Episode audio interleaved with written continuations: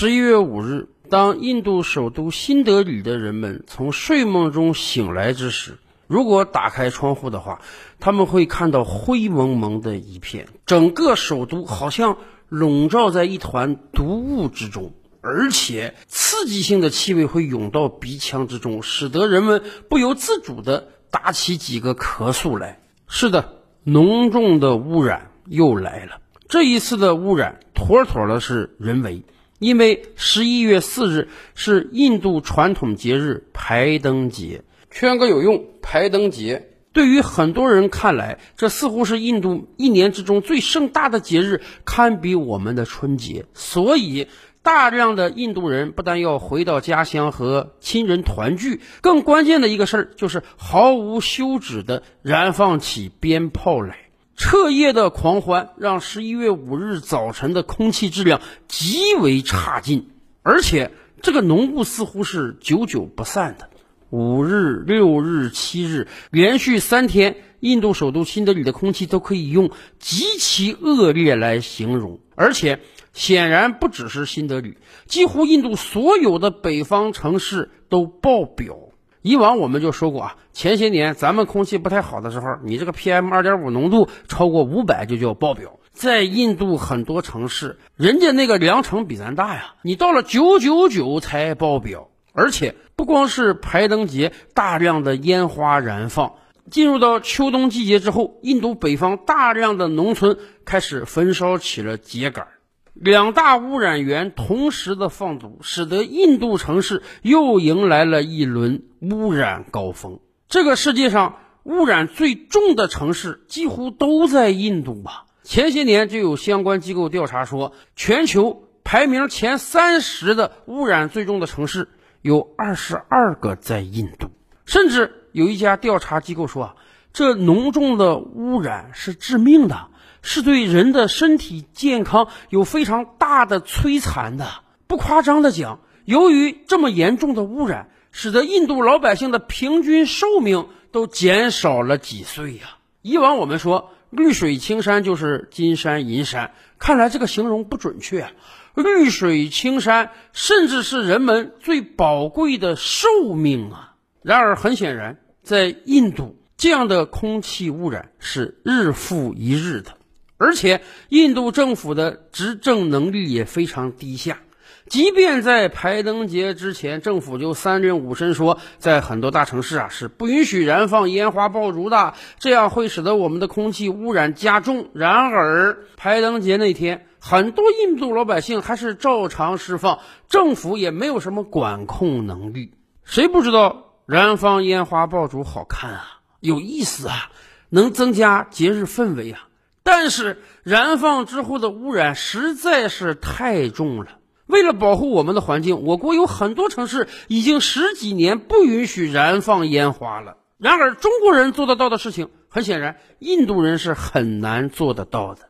而且，印度的污染远不止空气呀，印度还有水污染。提起这个水污染，很多人说你指的是不是恒河呀？咱们清楚啊，恒河中常年漂浮着各种各样的人，很多印度人一生中一定要到恒河中去沐浴一次，所以这个恒河的水是非常的脏的，因为我们不知道恒河水中到底漂流了多少人类的排泄物和废物，甚至有些人甭说闻到恒河水啊，听到恒河水那都想呕吐。但是在印度，河流的污染远比我们想象的重得多。在恒河，好歹能看得到水的流动。哎，我们清楚啊，水是有这个自净能力。你如果这个水域够广、够宽的话，它是可以把一些污染物净化掉的。恒河水只是看起来比较脏，闻起来有点味道而已。然而，我们给大家看几张照片啊。刚刚看到照片的时候，您是不是觉得这是北极的一块浮冰啊？还是哪个地方降了暴雪呀？大家去赏雪景啊？当然不是了，这是印度的亚穆纳河。您看到的白色物质既不是冰，也不是雪，而是有毒的泡沫。亚穆纳河在过去二十年一直处于超强度污染的状态中。什么叫超强度污染？就是在这个河的旁边，你已经看不到水了，你能看到的通通只是白色的泡沫。为什么？因为这个河里充满了城市下水道的废水、农业的废水、工业的废水，大肠杆菌极度超标。尤其是当这个工业废水排放的时候，河面上会出现大量白色的泡沫，那都是有剧毒的。大量的泡沫把河水都覆盖住了，所以远远看起来，我们以为好像这不是印度，而是北极。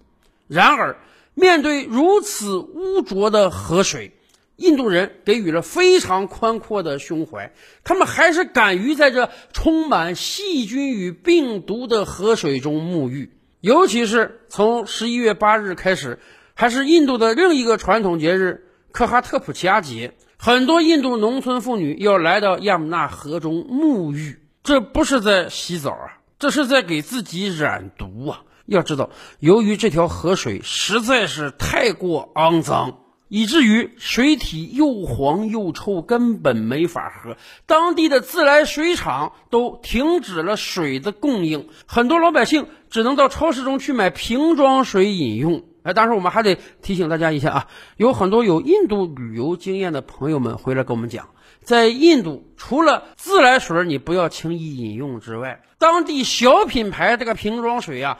你最好也不要饮用，真的有人饮用之后出现了拉肚子的情况。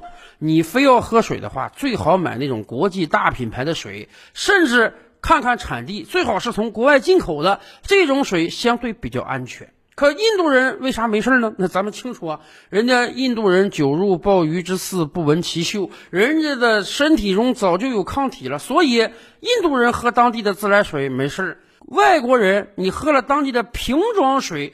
都有可能有问题。当然，印度的污染远不止这个水污染，还有固体垃圾污染啊。前些日子，印度总理莫迪不是提了一个宏大的计划吗？莫迪执政的头五年啊，他提了个改造厕所的运动，希望用五年时间让这个印度一半以上的家庭拥有厕所。你可以在自己的家中解决大小便的问题。而未来五年的执政呢？莫迪提了个更宏大的想法，那就是把印度各地几千座的这个垃圾山啊，通通给它平掉。什么叫垃圾山呢？不知道大家有没有印象啊？过去十几年，当我国各城市的这个固体垃圾处理厂没有建成之时呢，很多城市的垃圾呢是采取这个露天堆放的啊，在这个城市的边缘角落找一个地方。整个城市的所有固体垃圾都由这个垃圾车运过去堆放起来。没办法，那个时候技术能力不行，我们没法做到对所有固体垃圾的处理。然而，印度也是这样啊。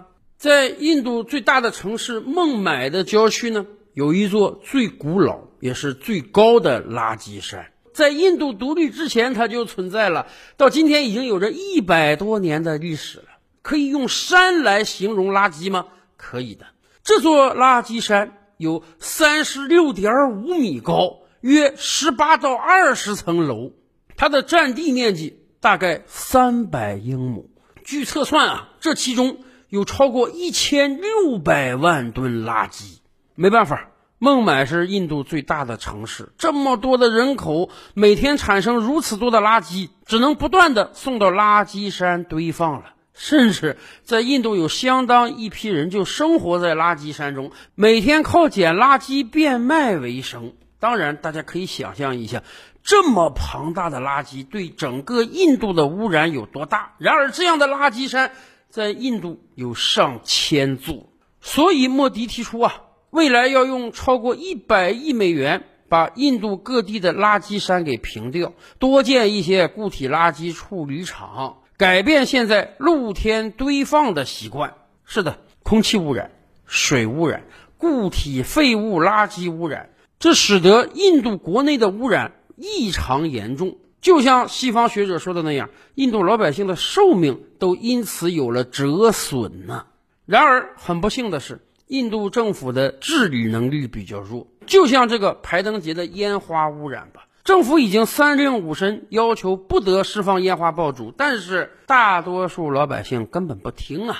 毕竟放烟花爽那是我自己的事儿，而整个城市的空气变糟那是群体的事儿。所以啊，连这个空气污染都治理不了，那么莫迪在未来几年能够把这个垃圾山清除掉吗？甚至恒河水净化的事儿，这个莫迪提都没敢提呀。而且，印度有很多公共卫生专家说啊，排灯节的聚集，这不光是空气污染的事儿，有个更大的麻烦啊，那就是疫情。印度疫情今年已经有过几次高峰了，最近一段时间以来。慢慢的走到了低谷。印度现在每天确诊人数比美国还低了，使得很多印度老百姓觉得是不是疫情已经过去了？甚至还有很多机构调查说，可能印度有相当一批老百姓已经感染过疫情，体内都有了抗体了。然而，并不是说你感染一次之后你就永远不会再被感染。尤其是印度上一轮疫情的爆发，是因为大蝴节的聚集导致了病毒的快速传播。所以很多人担心啊，印度老百姓简直是好了伤疤忘了疼啊！现在虽然每日感染的人数比以往有了大幅下降，但是由于排灯节导致人口的大量聚集，可不可能在未来几周印度疫情再爆呢？而印度如此肮脏的空气和这么严重的污染，有没有可能让疫情传得更快呢？